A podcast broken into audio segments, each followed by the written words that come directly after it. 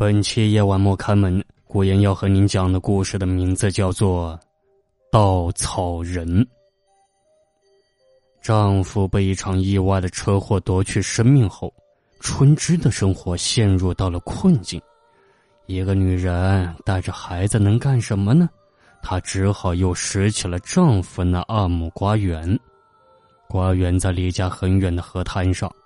春枝每天用小推车推着孩子往返于瓜园和家之间。这期间呢，村里有两个光棍汉经常往春枝的瓜园里跑。老实憨厚的徐大匡有的是力气，施肥、除草、浇水，瓜园的活他几乎全包了。腿有残疾的李二楼嘴巴特别甜，来了就陪着春枝说话。说不上一会儿，准能把春枝逗笑了。两人的意思，春枝心知肚明，但他拿不定主意该跟哪个好。两人各有所长，在他心里都占有一定的位置。瓜园里有个窝棚，每年西瓜长到碗口大时，丈夫就把铺盖卷搬到了窝棚里。现在丈夫走了，谁来看守瓜园呢？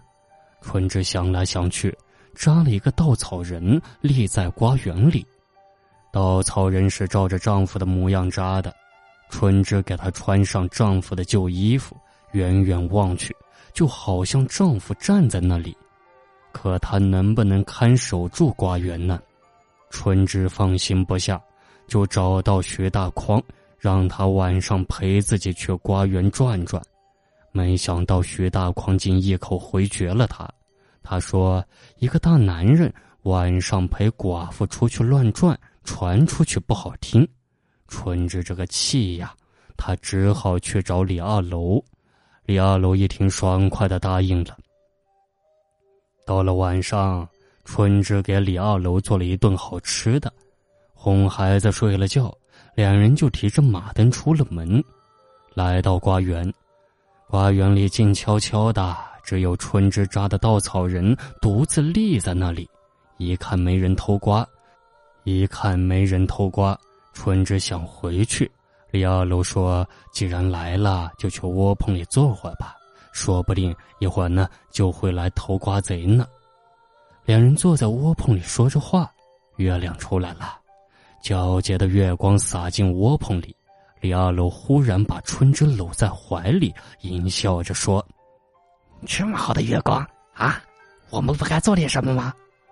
春枝没想到李二楼会对他非礼，一边护着身子，一边用力推他。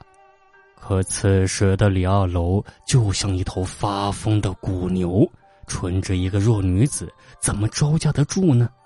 就在这危急关头，突然一只西瓜嗖的飞进了窝棚。不偏不倚的，正好打在李二楼的后脑勺上，西瓜瓤溅了他一脖子。李二楼被打懵了，他放开春枝，冲出窝棚，大声问：“谁呀？”瓜园里静悄悄的，一个人影也没有。李二楼返回窝棚，欲继续行好事，可身子刚要挨上春枝，又一个西瓜飞了进来。这次正打在他屁股上，李二楼气急败坏的钻出了窝棚，厉声怒喝：“到底谁干的？站出来！”还是没人应声。李二楼刚想返回，忽然发现不远处的稻草人有点异样。他记得稻草人是背对着窝棚的，而现在是面朝窝棚，好像在怒视着他。李二楼再没心思行好事了，叫了声“有鬼”，一溜烟的逃回了家。春枝整了整衣服，走出窝棚，她也发现稻草人的变化，但没感到害怕。她知道，那是丈夫在冥冥中保护着自己。春枝瓜园里闹鬼的事在村里传开了，越传越玄乎。村里几个半大孩子不以为然。认为大人传鬼是专为吓唬小孩的，于是，在一个月黑天，摸到了瓜园里。当他们撅着屁股只顾摘瓜时，稻草人却无声无息的来到他们身后，在每个小脑瓜上轻轻敲了一下，结果吓得几个孩子屁滚尿流的跑回家，不但瓜一个没偷到，还跌得浑身是伤。其中一个叫狗蛋的孩子回家后大病一场，后来狗蛋妈拿着一叠药费单据来找春枝报销，说孩子是她的稻草人丈夫下病的，春枝只好往外掏钱。西瓜终于成熟了，春枝决定第二天摘瓜上市。吃了晚饭，春枝打发孩子睡下，一个人向瓜园走去。剩最后一个晚上了，春枝想看看她的稻草人丈夫是怎么样看守瓜园的。来到瓜园，春枝没有上窝棚里去。而是悄悄的躲进旁边的一个排水沟里，默默注视着在瓜园坚守岗位的稻草人。起风啦，稻草人身上的草叶刷刷作响。这时，从远处过来一个人影，那人拉着排车子，一波一波的走向瓜园。那人先来到窝棚里看了看，见没人，故意干咳了一声，自言自语道。嗯，春枝叫我来看守瓜园，哎，身不由己。说着，径直向瓜园中间的稻草人走去。春枝认出那人就是李二楼，可自己并没有让他看守瓜园呀。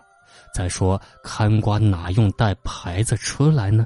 这时，就见李二楼走到稻草人身后，忽然从腰里抽出一个锤子，冲稻草人头顶猛击一下。稻草人应声倒下，李二楼踢了一脚倒在地上的稻草人，呲着牙冷笑道：“就你装神弄鬼，就你逞能。”春枝让李二楼的怪异举动闹愣了，他和一个稻草人较什么劲呢？这时啊，李二楼猫着腰在地里摘起了瓜来。好呀，原来他是来偷瓜的。春枝强压火气。等李二楼跛着腿，好不容易摘满车，呼哧呼哧的往回拉时，他才跳出来。谢谢你啊，二楼，我明天要摘瓜上市，今晚上你就来帮我摘瓜。李二楼回头一看，吓得一屁股坐在地上。春枝质问李二楼为什么把稻草人接倒，李二楼支支吾吾的答不上来。这时呢，一个奇怪的事情发生了。刚才被击倒的稻草人从地上晃晃悠悠的爬了起来，走过来抓住李二楼，当胸就是一拳。刚爬起来的李二楼又倒在地上，春枝被眼前这个稻草人吓坏了，她不知道这是不是丈夫在显灵。就见稻草人把身上的草和旧衣服一一扒下来，春枝一看，竟是徐大匡。原来呀，徐大匡一直在暗中替春枝看守瓜园，他怕暴露自己，就装扮成稻草人，在瓜园里一守就是一夜。那晚在窝棚里，二楼想欺负春枝，就是他用两个西瓜把二楼打跑的。李二楼挨了两枚瓜蛋，越想越觉得不对劲，暗中留意徐大匡的行踪，终于发现。是徐大匡假扮稻草人的秘密，想占春枝便宜没能得逞。李二楼知道春枝心里不喜欢他，于是决定狠狠偷他一下，顺便收拾一下装神弄鬼的徐大狂，报那晚瓜蛋之仇。但李二龙没想到被春枝撞了个正着，他白白忙了一晚上。此时啊，春枝总算明白了。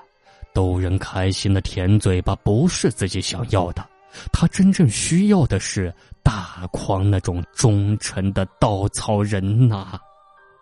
好啦，本期的夜晚莫开门就给您播讲完毕了，感谢您的收听。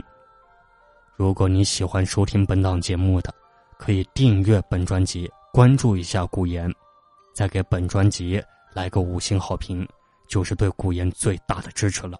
古言在这里。谢谢您了。